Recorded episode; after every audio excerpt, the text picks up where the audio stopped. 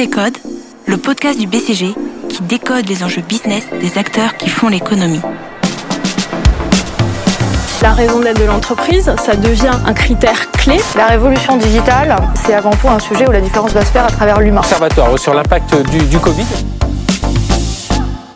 Aujourd'hui, le Bitcoin, célèbre crypto-devise, flambe au-delà des 50 000 dollars. Il y a 10 ans, un Bitcoin valait 1 dollar. Tesla et Elon Musk y investissent plus d'une année de résultats. Le directeur de Twitter veut en faire la monnaie d'Internet, tandis que Christine Lagarde et Janet Yellen mettent en garde les investisseurs. Le Bitcoin fascine et fait tourner toutes les têtes. Toutes, sauf peut-être celle de Lionel Harry, directeur associé senior au sein du cabinet de conseil en stratégie BCG. Il nous explique pourquoi. Bonjour Lionel Harry, on parle de crypto-monnaie, mais le Bitcoin est-il vraiment une monnaie? Alors le Bitcoin, c'est un moyen d'échange mais en en faisant un outil décentralisé, ses créateurs l'ont en fait privé de tout ce qui fait aujourd'hui la réalité d'une monnaie. Donc quand un commerçant vend aujourd'hui des produits contre des bitcoins, le soir dans sa caisse, il peut y avoir 20% de plus ou de moins. C'est impraticable à grande échelle. L'an dernier, face à la crise du Covid, beaucoup de gens ont fait des économies de précaution qu'ils ont mis par exemple dans le livret A S'ils reviennent un an après et qu'ils avaient mis ces économies dans le Bitcoin, ils peuvent les retrouver égales à la moitié ou augmenter. Donc ça, c'est une fonction importante de la monnaie, c'est ce qu'on appelle la réserve de valeur. C'est quand je détiens une monnaie, j'espère qu'au bout d'un certain temps, je peux la retrouver. C'est quelque chose que le Bitcoin aujourd'hui, comme on l'a vu, ne peut pas assurer. Et donc sa très grande volatilité, c'est le contraire de ce qu'une monnaie est censée faire. Donc le Bitcoin, de ce point de vue-là, n'est pas du tout une monnaie. Quelle différence avec les projets de devises numériques de Facebook ou de l'État chinois? Alors dans tous ces projets, et ils sont nombreux, qui sont poussés par des grands acteurs publics ou privés, ce qu'ils veulent faire, c'est utiliser la chaîne digitale, la blockchain digitale, pour créer des actifs monétaires, mais en garantissant d'une manière ou d'une autre, et quand c'est le pouvoir public par la garantie publique, la contre-valeur de cette monnaie. Donc si on a un jour des crypto-euros, bah, il faudra pas essayer de spéculer pour faire une fortune, mais par contre, ça pourrait être un moyen de paiement plus simple et plus fiable. Mais alors? Qu'est-ce que le Bitcoin? Pour moi, c'est un peu un, un, un objet financier non identifié, parce qu'en fait, il ne s'apparente à aucun des grands actifs financiers auxquels on est habitué.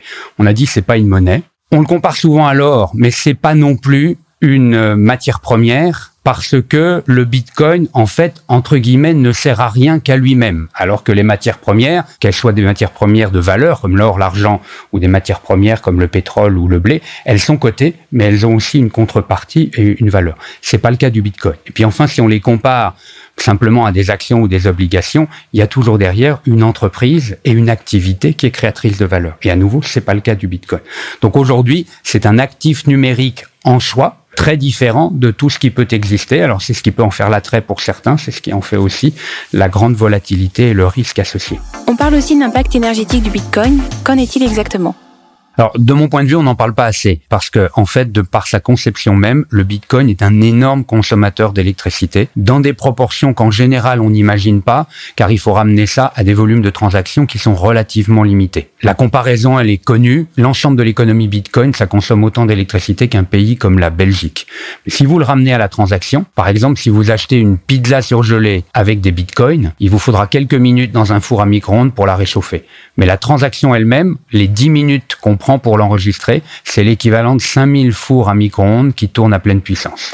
Comment explique-t-on cette surconsommation énergétique? C'est un défaut qui en fait est très lié au fonctionnement même du Bitcoin. Comme on le sait, le Bitcoin c'est une économie décentralisée, il y a personne qui le gère, mais donc ça veut dire que dans un milieu a priori hostile, n'importe qui peut venir enregistrer une transaction Bitcoin dans la blockchain qui le soutient. Il peut y avoir des gens avec de la puissance de calcul qui se diraient qu'ils peuvent à ce moment-là falsifier cette blockchain et soit par exemple ajouter des transactions pour eux-mêmes s'enrichir de Bitcoin, soit annuler des transactions qu'ils ont pu faire. Comment est-ce qu'on s'assure que ça, ça n'arrive pas alors que les plus grandes institutions financières sont régulièrement victimes de fraude? Ça, c'est une des innovations majeures du Bitcoin qui, dans sa conception, implique un calcul très important pour pouvoir valider un bloc de transactions dans la blockchain. Et pour ça, il faut beaucoup de puissance de calcul et personne, même avec beaucoup d'ordinateurs, n'est capable de répliquer dans le temps imparti une fausse blockchain. Ça veut dire aussi qu'au fil du temps,